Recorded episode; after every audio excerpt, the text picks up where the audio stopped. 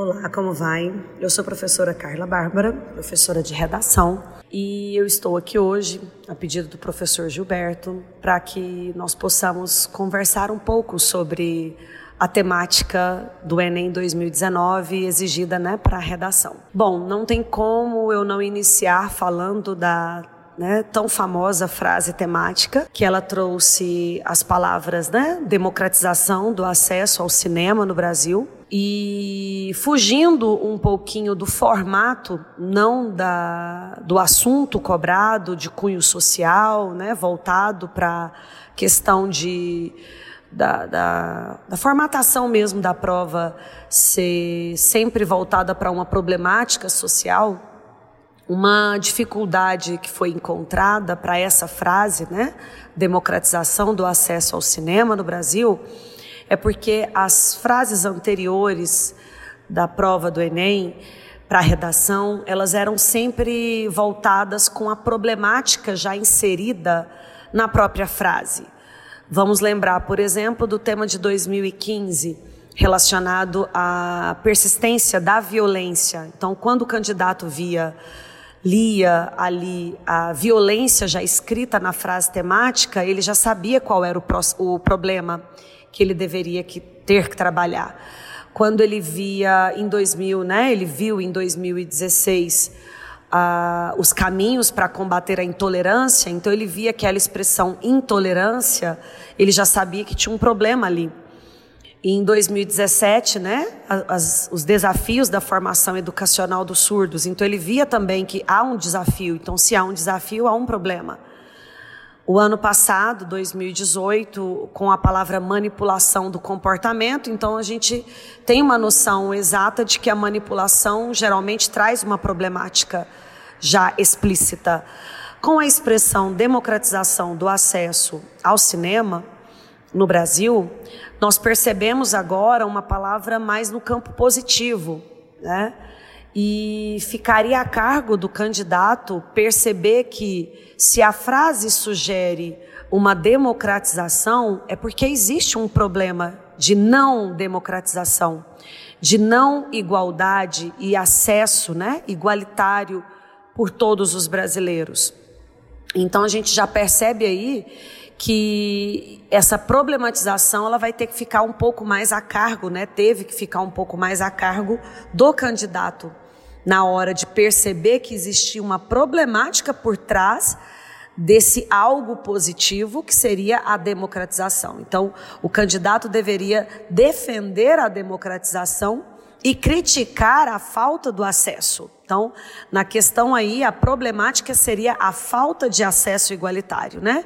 Então, assim, é um tema que algumas pessoas, até às vezes, né, eh, do ponto de vista assim de pensar que o Brasil tinha outros assuntos, né, de, de, de, de, muita preocupação, não que a cultura não seja, claro, mas assim, neste momento, escrever reflexivamente assim sobre a democratização da cultura é um assunto muito pertinente. Eu vejo muito com bons olhos o que o INEP, né, proporcionou para os candidatos, porque é uma, é uma discussão de um tema polêmico, sim, na nossa sociedade. E, e, percebam que essa polêmica ela vai um pouco além do âmbito cultural, né? Porque quando a gente pensa na palavra cultura, a democratização até mesmo do acesso à cultura, claro que o candidato não poderia ficar preso a apenas cultura, ele teria que direcionar especificar para a questão do cinema, mas se a gente for pensar do ponto de vista cultural, né, que seria o chamado assunto, que eu poderia até iniciar a minha redação primeiramente falando de cultura, que vai até mais além do que cultura e do que uma discussão sobre a falta de acesso ao cinema. Eu vejo muito, é, eu acho muito importante essa questão de destacar que esse tema ele teve uma abordagem socioeconômica fortíssima. Afinal, são milhares de brasileiros que não têm acesso a esse tipo de manifestação cultural, por questões financeiras, né, por questões geográficas, de regiões que nem têm o, o, o o, nem o cinema propriamente dito, o espaço, e que às vezes também tem dificuldade de ter acesso, por exemplo, até uma internet, acesso a uma televisão. Nós temos ainda sociedades, grupos sociais que são, né, que estão à margem desses direitos. Então a gente percebe assim que nós vimos também ao longo deste ano de 2019 é, que nós tivemos cortes em relação às políticas de incentivo à cultura. Né? Nós tivemos a migração do Ministério da Cultura inicialmente para o Ministério da Cidadania. É, enfim, o governo ele colocou o tema em pauta e é sem dúvidas nenhuma uma questão também urgente na sociedade brasileira. É um, ter, é um, é um tema de relevância sociocultural, sim que inclusive é uma vertente muito, muito forte para o próprio Enem, essa questão do sociocultural, do conhecimento sociocultural. Então eu acredito assim, esse, tema ele ficou muito muito é, é, é, comum mesmo a uma linha de raciocínio. Não, não, não, não, vi nenhum tipo de divergência, né? E uma outra questão que a gente não pode deixar de observar é que o Enem mesmo, o histórico dele temático, tem um, sempre teve um certo cunho social e está tá ligado a acontecimentos cotidianos e atuais. Então, por isso que endossa toda essa análise, todas essas mudanças que ocorreram né, nesses últimos tempos. E algo importante que deve ser dito: o acesso à cultura ele é um direito do cidadão. Não é algo assim apenas de é, é, luxo, é algo que é direito, é constitucional. Então, esperava-se que o candidato fizesse essa defesa pela democratização e problematizasse a falta do acesso, né? É, o artigo 215 da Constituição, ele, eu vou até reproduzir um trechinho dele aqui, que abre aspas, o Estado garantirá a todos o pleno exercício dos direitos culturais e acesso às fontes da cultura nacional e apoiará e incentivará a valorização e a difusão das manifestações culturais. Então, quando se fala em cultura, em cinema, nós não estamos falando de, né, de um objeto de luxo, de não, nós estamos falando de algo que é constitucional. Então, a possibilidade de abordar algo que é de direito e muitas vezes negligenciado para uma boa parte da população eu, eu vi como uma possibilidade assim fantástica. Então, muito se perguntou em relação a. É, não havia menção na coletânea sobre a lei, né, Rouanet, a questão do corte da Ancine. Eu poderia abordar sobre isso? Claro que sim, né, reservando os devidos respeitos a, a como dizer sobre isso, né? A gente tem que lembrar que o Enem ele tem alguns critérios relacionados a evitar né, certos tipos de é, xingamentos, impropérios. Então, assim, tem como você fazer uma crítica para algo que está falho, para algo que está insuficiente do ponto de vista governamental. Não há problemas em relação a isso. Só que assim como deve-se ter respeito a todas as outras esferas, né? Nós temos que ter respeito ao falar também dessa falha governamental. Quando eu digo isso, eu estou falando em questão de não é com xingamento, não é com, com impropérios que você vai fazer uma excelente crítica. Então tem como a gente criticar baseado né, em informações concretas e que nós conseguiríamos é, é, é, chegar ao ponto de reflexão e de defender essa democratização que é um direito de todos, entenderam?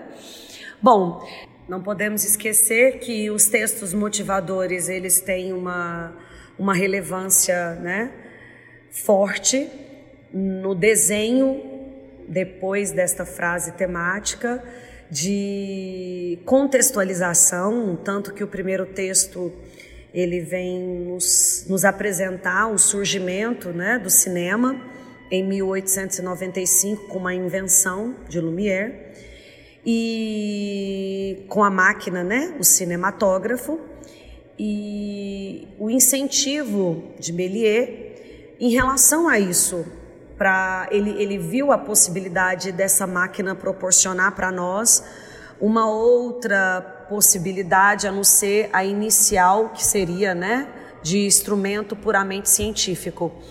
E em seguida vem o texto 2, que vai ter uma fala do Edgar Morin em relação a isso que só concretiza que ela é uma máquina que registra, né, a existência humana que ela vai muito além do que simplesmente ser uma máquina de entretenimento e de lazer. Ela tem toda uma construção, ela consegue transpor para a tela o universo pessoal e humano mesmo, universal do, do indivíduo, dos indivíduos e dos grupos sociais. Então, esses dois primeiros textos, eles são fundamentais para demonstrar a valorização e a importância do cinema de modo geral, né? Universal, não só voltado para a realidade brasileira. Já os textos 3 e 4, eles desenham mais diretamente para o Brasil.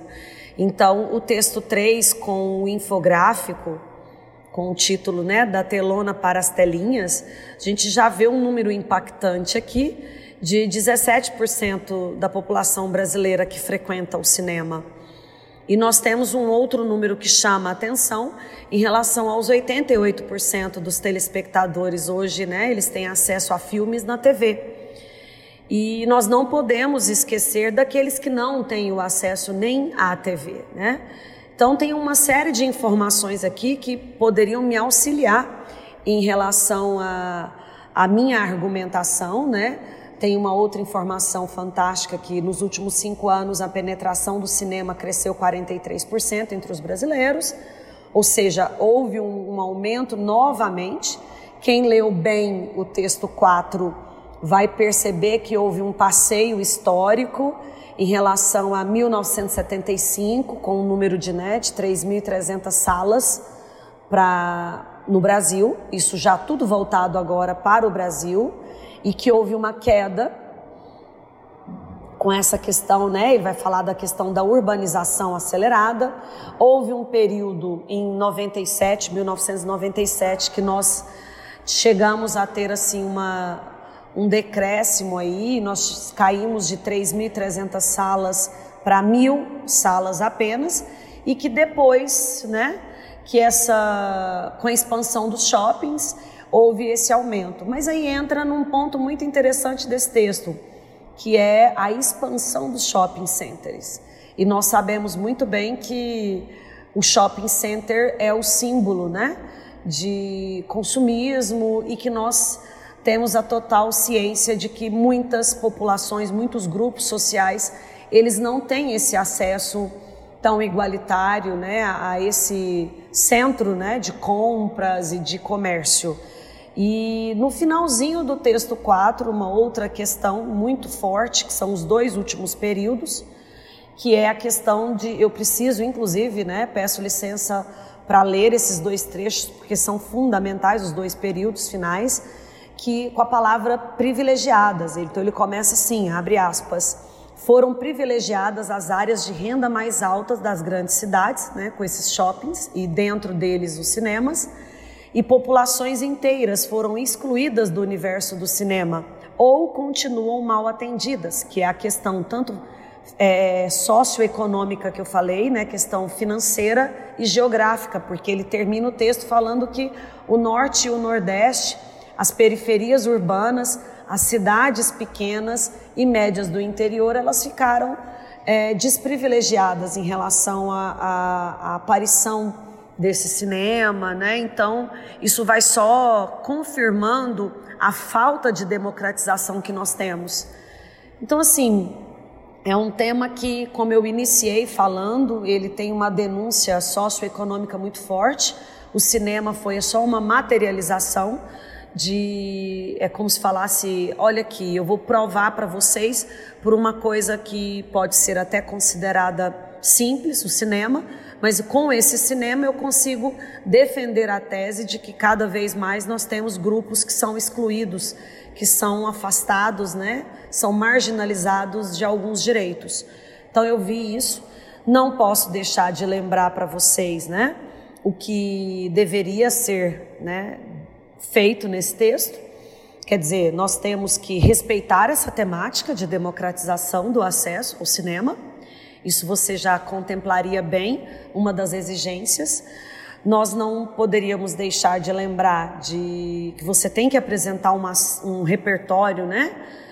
de sociocultural produtivo no desenvolvimento da sua argumentação, respeitar os direitos humanos, que é fundamental, até mesmo para quem sabe, né, todos sabem dessa questão de fazer uma proposta de intervenção para o problema apresentado, e o problema apresentado nessa questão, insisto em dizer, é a falta de acesso a esse cinema.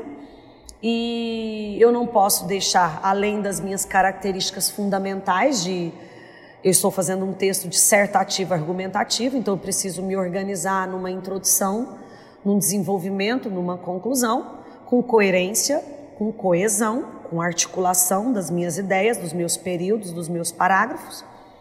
Eu preciso demonstrar o domínio da modalidade escrita formal da língua portuguesa, que é, né, dentro do texto dissertativo argumentativo, que também exige essa modalidade escrita formal da língua portuguesa. E eu também não posso, né, é, é, deixar de comentar com vocês, eu acho que é uma dúvida pertinente, em relação, assim, a repertório. Eu, eu vi vários tipos de repertórios diferentes, desde é, o filme Coringa, olha que interessante, algumas pessoas é, resgataram até mesmo a questão de bilheteria do Coringa, em relação né, ao número de brasileiros que tiveram acesso até hoje a isso. Teve gente que começou a redação assim, teve gente que usou música. Me lembraram muito da música do Titãs, né, com aquele trecho a gente não quer só comer, a gente quer beber, né, diversão e arte. Teve gente que usou isso. Teve muita gente que usou até é, é, é, algumas expressões. Eu tive um aluno que me entregou recentemente uma redação para que eu desse uma olhada sobre a, a, aparição do Zé Carioca na Disney, falando né, do brasileiro, do, da, da, do cinema. Então, assim, é uma infinidade de conhecimentos, a própria urbanização se estendendo para Getúlio Vargas.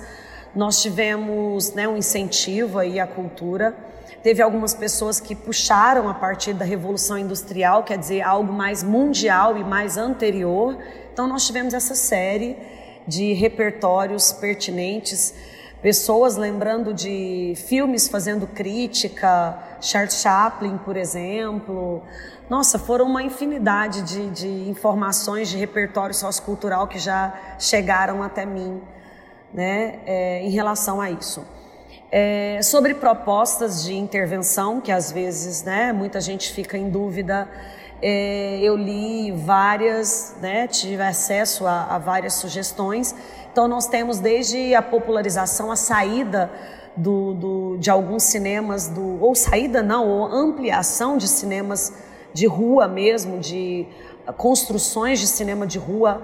Eu, escut, eu li sobre popularização de cinemas mesmo é, fazendo aquela volta naquele drive-in, que era a, a, a, o cinema, o filme sendo né, apresentado em estacionamentos para haver uma popularização maior.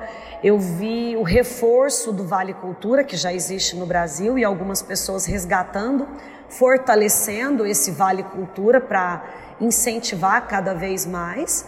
Né? Eu vi algumas pessoas falando sobre o, a, a, meia entrada que já existe para estudantes, para alguns né, professores e alguns outros segmentos, mas algumas pessoas sugerindo essa meia entrada para renda, associada à renda, né, que ela deveria valer até uma, uma certa renda, por exemplo, um, dois salários mínimos, que aí as pessoas poderiam ter mais acesso. Eu vi sugestões também de, de pessoas é, na questão de construção de cinemas, ou pelo menos assim, utilizando áreas de, de dessas cidades mais afastadas para exibição de lançamentos, porque uma coisa muito interessante que eu vejo é que as pessoas sempre estão estão sugerindo a questão de ver o filme em alguma época da vida, mas uma coisa que me chamou bastante atenção, por que não assistir o filme no período que ele está sendo lançado? Tem muita gente que às vezes sugere, ah, espera chegar na, na, na, na televisão. Mas por que que o brasileiro, por exemplo, não teria o direito de assistir ao filme no mesmo momento em que ele está sendo lançado? o porquê da espera, né? Então algumas pessoas sugeriram nessas cidades em que não tenham cinema essa sessão, né, com lançamento em alguma algum momento assim, às vezes tem uma um teatro, um anfiteatro e que daria o direito de ser reproduzido. Então, assim, foi uma infinidade de propostas muito interessantes que eu tive acesso, né? E eu acredito assim, espero ter contribuído para uma reflexão mais né, é, é ampla para vocês e direcionado um pouco o que pode ser ou não cobrado no Enem, ok? Um abraço para vocês e obrigada pela atenção.